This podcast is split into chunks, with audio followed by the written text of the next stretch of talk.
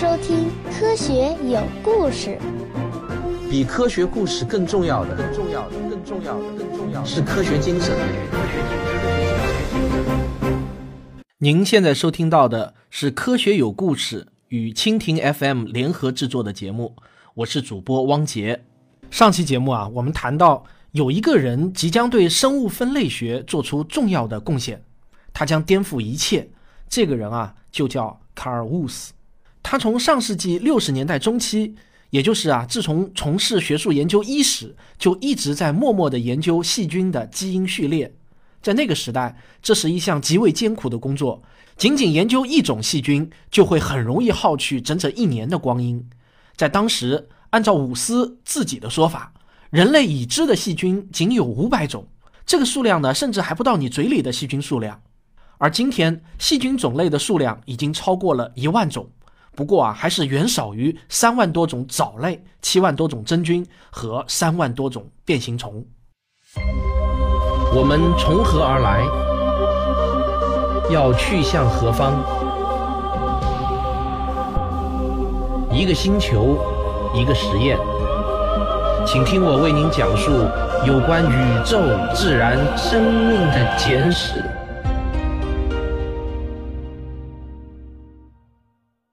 已发现的细菌种类不多的原因，倒并不是人们不够重视，是因为啊，细菌的分离和研究十分困难。因为大约只有百分之一的细菌是可以培养繁殖的。有一个很奇怪的事情啊，细菌在自然界中的适应能力是如此之强，却似乎啊，就是不能在皮氏培养皿中生存。搞微生物研究的人都知道，如果你把微生物扔在琼脂培养基上，它们就只愿意躺在那儿，拒绝你的任何诱惑，就是不肯繁殖。愿意繁殖的细菌啊，那都是极品。任何在实验室中繁殖的细菌，无疑啊，都是一种例外。而这些细菌无一例外都是微生物学家研究的对象。伍斯呢对此评论说：“这就好像啊，我们是在参观动物园的同时来研究动物。”基因技术出现后，伍斯就得以从另外一个角度来研究细菌。伍斯认识到微生物世界可以划分为更多的基本类型，这是以往任何人都不曾料到的。有许多外形和行为都很像细菌的微生物，实际上呢，完全是另外一种东西。他们很早很早以前就从细菌这个分支中走出去了。伍斯就把这类微生物称为古菌，有些书里面呢也翻译为古细菌或者啊古生菌。我必须要说明的是，伍斯发现的细菌和古菌的特异性差异，除了能引起微生物学家的激动外，其他人啊那都没有什么太多的反应。它们之间的主要区别呢是两点，一个啊叫脂质的不同，这个脂啊是脂肪的脂；二是呢古菌比普通细菌缺少了一种叫肽聚糖的东西。你看啊，这两样差别在我们普通人听来那根本就不叫什么差别，但实际上呢这两项差异使它们真的是天差地别，在专家的眼里看来啊，比你我和螃蟹、蜘蛛的差异还大。换句话说呢，从生物学的角度来说啊。伍斯独自一人发现了前人从未料到的未知生命类型，它是一种比界更为基本的类型，位于生命树的根茎处，地位啊十分的尊崇。一九七六年，伍斯就重绘了生命树，他把原来的五种分类增加到了二十三种，这就让世界呢大吃一惊，至少啊吸引了相当的注意力。他又把这二十三种类型进一步归到三种最基本的域之中，它是这样分域的。古菌域、细菌域和真核生物域，但是啊，几乎可以预料到的，伍斯的新分类啊，在刚开始的时候呢，并没有给生物界带来什么风暴。一些生物学家吐槽他的体系啊，太偏重于微生物了；还有许多生物学家干脆就直接无视。伍斯对此啊，感到非常的失望。不过啊，他的新体系倒是逐渐获得了微生物界的认同。植物学家和动物学家则很晚才能发现这个体系的优点。这不难理解，因为在伍斯的新体系中，动物和植物都被挂到了真核生物这一主干上生出来的几只细枝上，而且啊还远离主干。伍斯在一九九六年接受某次采访的时候就说啊，那些家伙的分类法只是粗糙的依据外形的异同，按照分子的顺序来分类的观点，对他们大多数人来说呢，接受起来有点难度。总之啊，用他们的眼睛所看不到的差异来分类，他们肯定是不会喜欢的。所以啊，他们依然坚持传统的五界分类法。伍斯脾气好的时候说这种方法没有什么用处，在剩下的大多数时间啊，他说的则是完全的误导。伍斯在文章中是这样写的：生物学如同之前的物理学，已经达到了一个新的层面，机体的相互作用已经不是靠直接的观察所能够弄清楚的了。到了1998年，又冒出来一个人，把水搅得更浑了。他就是哈佛大学国宝级的动物学家恩斯特·迈尔。迈尔宣称，生命的分类其实啊，仅需要两个主要的类别就可以了。他起名为“国 ”（empires）。迈尔在国家科学院公报中发表了一篇论文。他说啊，伍斯的发现呢，虽然相当有趣，但绝对是错误的。这是因为伍斯啊，没有受过生物学的专门训练，对分类的基本法则不熟，所以啊，发生错误也是情有可原的。一位杰出的科学家对别的科学家发表一番这样的评论啊，差不多就是在说啊，那个人简直就不知道自己在说什么。迈尔在这篇文章中写到的一些具体内容啊，有非常强的技术性，像我这个级别的科学爱好者啊，那根本是看不懂的。不过呢，我可以看得出来，迈尔对伍斯体系的根本性质疑在于生命树的平衡性问题。他认为啊，伍斯的生命数失去了平衡。迈尔指出，细菌的种类大约呢，也就是几千种之多，而古菌已命名的只有一百七十五种，可能还有几千种有待发现，但也不可能再多到哪里去了。可是啊，真核生物界，也就是有着细胞核的复杂生物，包括大多数我们已知的动植物，数量已经达到了几百万种。那么，按照平衡原则，迈尔认为，应当把所有简单的细菌类生物都归为那一类，即原核生物国。而把其他所有复杂的或者啊高度进化的生物归为真核生物国，这样呢就能使得生命数大体平衡了。换句话说啊，他主张基本维持原来的分类法。他认为复杂细胞相对于简单细胞的区别在于生命的突破性进展。科学呢就是这样，有一个显著的特点，它就是允许争论。最后谁能胜出啊？不是靠谁的名气大或者嗓门大，而是靠一个个独立的第三方，根据统一的观察、假说、验证这套科学范式来评判。到了今天呢，生物界已经没有人在质疑卡尔乌斯对生物分类学的巨大贡献了。在最高的域这个层次，分为细菌域、古菌域和真核生物域，已经得到了广泛的接受。二零一一年的诺贝尔生理学以及医学奖啊。也就是我国的屠呦呦获奖的那一年，卡尔乌斯就是非常热门的候选者。据说啊，当时的诺贝尔奖委员会左右为难，因为这两位啊都是耄耋老人了，随时啊都有可能驾鹤西去，留下遗憾。当然，我们现在知道最后的结果是屠呦呦获奖了。令人遗憾的是啊，果然伍斯第二年就去世了，从此啊，诺贝尔奖又多了一条遗憾。伍斯的新体系告诉我们，生命啊，那真的是形态万千的，而且花样最多的是那些我们不熟悉的微小的单细胞生物。人们会很自然地认为，所谓的进化呢，就是一连串从简单到复杂、从低级到高级的运动过程。用一句话来说，就是进化的最终目的是我们人类。但是啊，这个观点其实呢，只不过是在奉承我们自己罢了。在进化的过程中，实际差异向来是很小的。出现像我们这样的大家伙，那纯属侥幸。这只不过是一个有趣的分支而已。在所有的二十三种分类中，仅有植物、动物、真菌这三类是可以被肉眼所见的。甚至在这三种中，也包含了许多微小的物种。事实上，按照伍斯的说法，你把地球上所有的生物统统加起来，微生物的总质量会占到其中的百分之八十。可能啊还会更多。这个世界属于微生物，长久以来一直如此。那在我们的印象中啊，微生物似乎都不是什么好东西。这些小东西会让我们发烧、打摆子、患上各种恼人的皮肤病等等。很多人也会感到奇怪，它让我们生病，对他们自己有什么好处呢？毕竟啊，如果最终我们死了，对他们来说呢，也就是宿主死了，那不就无法再为他们提供一个长期的宜居环境了吗？首先啊，我想请你记住，绝大多数的微生物其实都是无害的，甚至啊是有益于人体健康的。地球上传染性最强的微生物之一呢，是一种叫沃尔巴克体的细菌，但它啊却是对包括人在内的所有脊椎动物都是无害的。可是啊，如果你是只虾米或者蠕虫、果蝇，那一旦感染就惨了，它们会使你痛不欲生。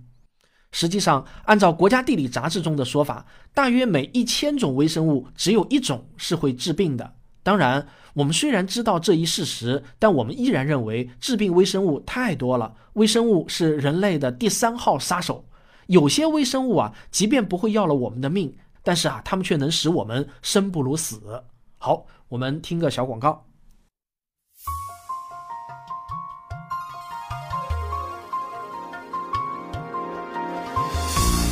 科学声音，理性的力量演讲会，二零一八年再度来袭。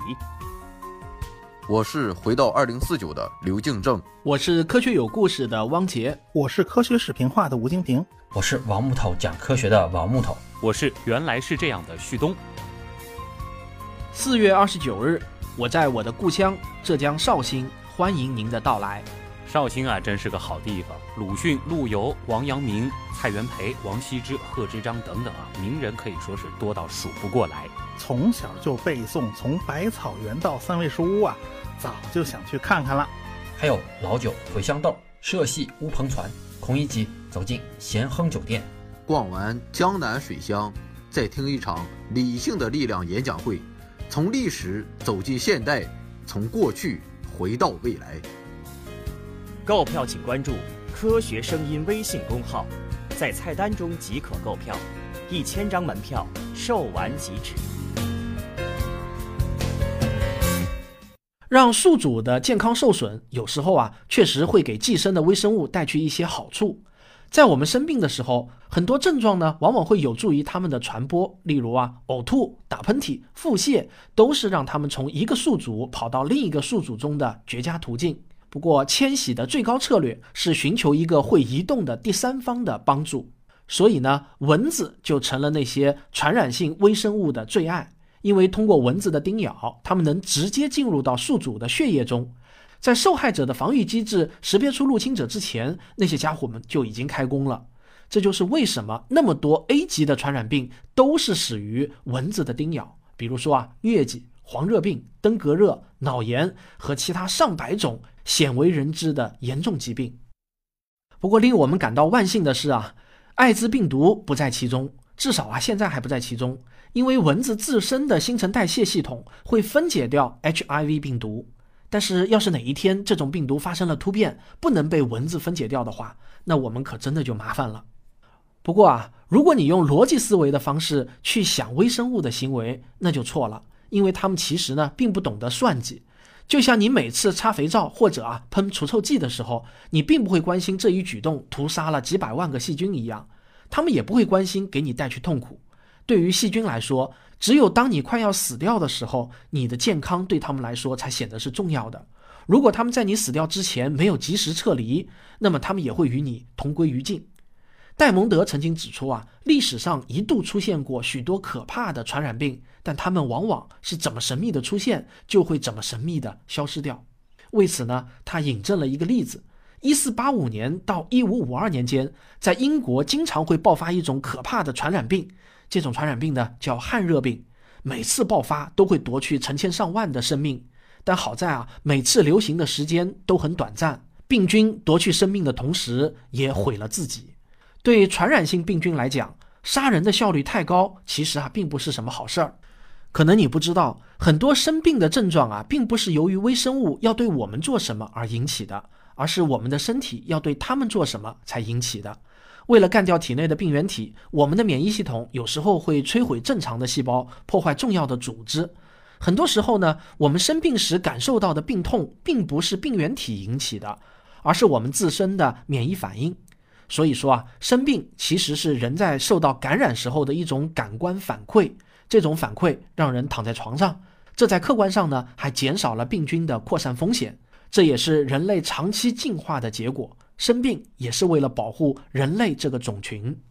正因为外界啊有那么多的东西可能伤害到你，你的体内存在着大量不同类型的防御性白细胞，总数呢可以达到上千万种。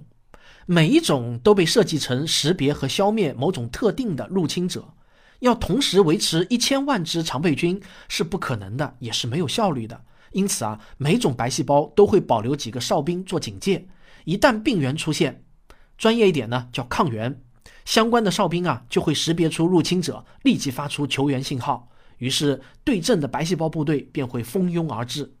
当你的身体大量生产这些白细胞的时候，你就会感到难受。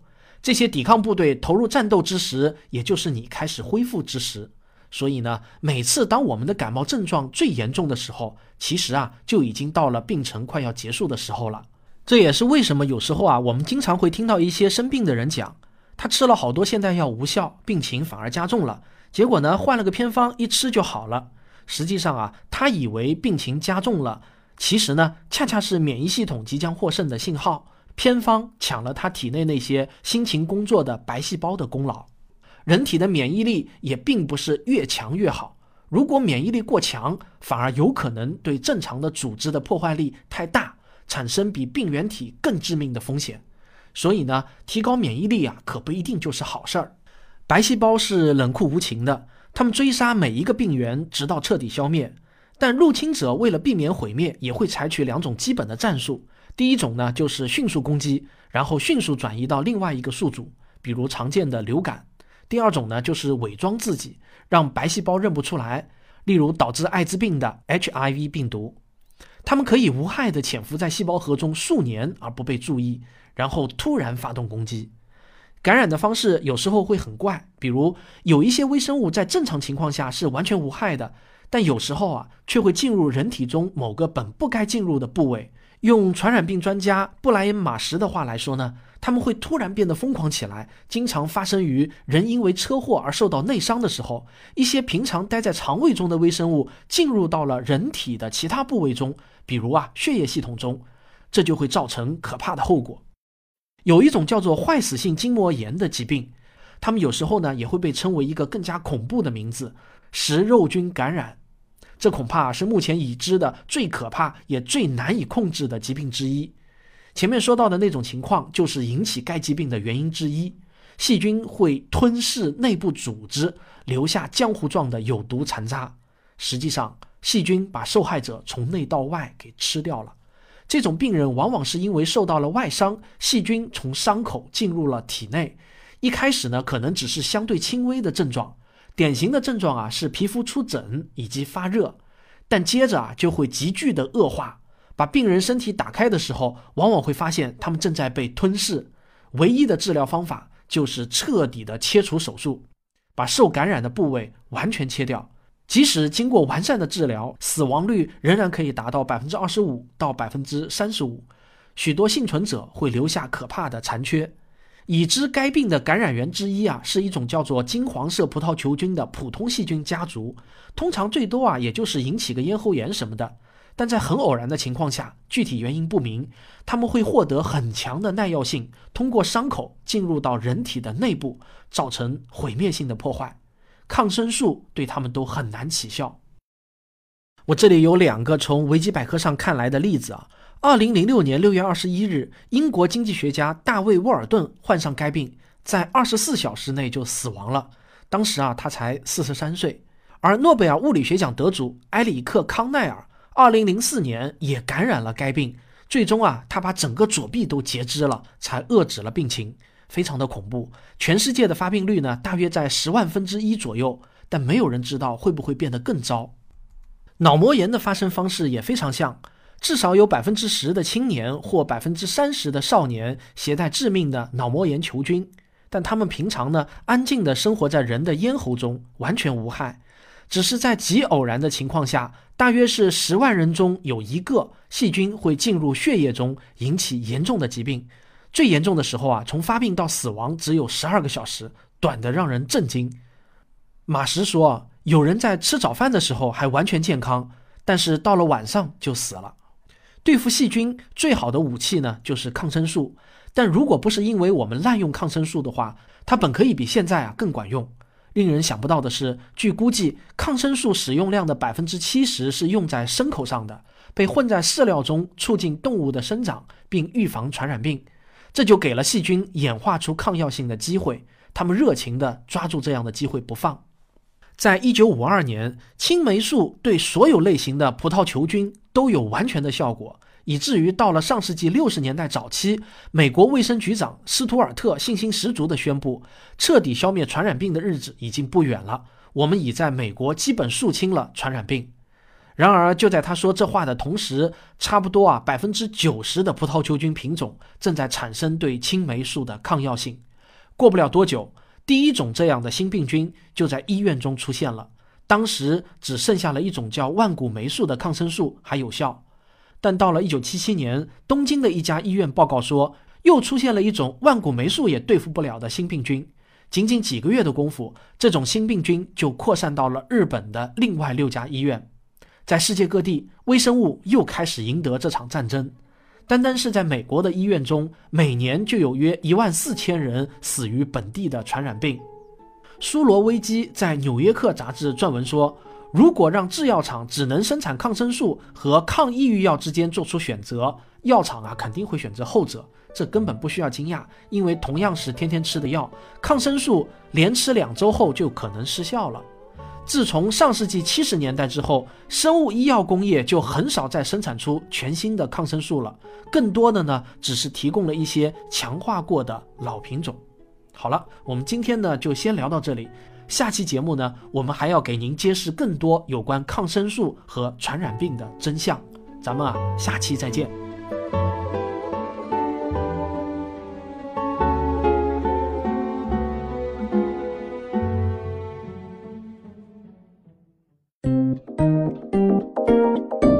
科学声音。因为我明天要为《少年相对论》出去拍一天的外景，所以本周的节目呢，今天提前更新。好，今天啊，我有一个非常重要的消息要宣布。我觉得啊，进入二零一八年了，我非常需要一个全职的助理。我和谭老师啊，都已经实在是忙不过来了。现在网上的各种声音文字平台啊，都有我的节目。今年呢，我又开始做视频节目了。我迫切的感到啊，自己呢需要一个团队。把科学传播的工作分解得更细，那只有这样啊，我觉得我才可以腾出更多的时间，只专注在核心内容的创作上。现在呢，说实话，分心的事情呢有点多，因此呢，我想从我的资深听众中啊，公开招聘一个贴身助理啊，注意是贴身助理，或者说呢，是我想带一个徒弟。我的要求呢是全职的。我在上海闵行区啊租了一套房子，作为我的工作室，用来看书、录音、写作。接待来访者，以及啊和吴金平老师关门吵架。这个房子呢还挺大的。如果我未来的助理来自外地的话，你也可以住在这套房子里，不收房租，设施齐全，环境优良，网速飞快。楼下就是一个小公园，空气清新，有绿色的草坪和清澈的小河，非常舒服。那下面是重点来了啊，我的条件是什么呢？我把我的这个条件要求按重要程度排序啊，是这样的：第一，要有科学精神。是我的资深听众，至少听过我一半的节目。第二，有一定的写作基本功，热爱文字编辑。第三，热情好学啊，最好呢还是个吃货。第四，英文的阅读能力一定要良好，这样呢你才能帮我查找文献资料。第五，善于和人打交道，替我呢与各个平台方联络。第六，愿意把科普事业当做是未来五年的职业。好，差不多呢就是这些吧。我暂时没想到更多的了。对了啊，是男女不限，欢迎应届大学毕业生来应聘。你会和我朝夕相处。不过呢，女生不用担心啊，因为工作室不光我一个人，而且呢，我为人正派，一身正气。我相信呢，你在帮助我的同时，也一定会跟我学到不少东西。另外，如果你需要的话呢，我也可以给你交各种规定的这个写那个经的，这都不是什么事儿。至于工资嘛，谭老师会跟你面议的。再次强调啊，这是一份全职的工作，大家就不要再来问是否可以兼职之类的问题了。兼职的呢，我已经足够了。我现在需要的是一个全职的贴身助理。好，如果你觉得自己符合条件，请把简历发送到四零零零零九五九 at qq 点 com，四零零零零九五九 at qq dot com。我们如果觉得合适啊，谭老师会与你取得联系的。那我会安排面试。我为什么要把这个消息放到这个地方来宣布呢？就是为了过滤掉打酱油的听众。说实话啊，如果运气好，我招到一个资质很好的徒弟，我们相处一段时间，如果我觉得你也是未来的职业科普人，我肯定会倾囊相授的。非常期待你给我们投简历，谢谢大家。好了，这就是今天的节目，咱们啊下期再见。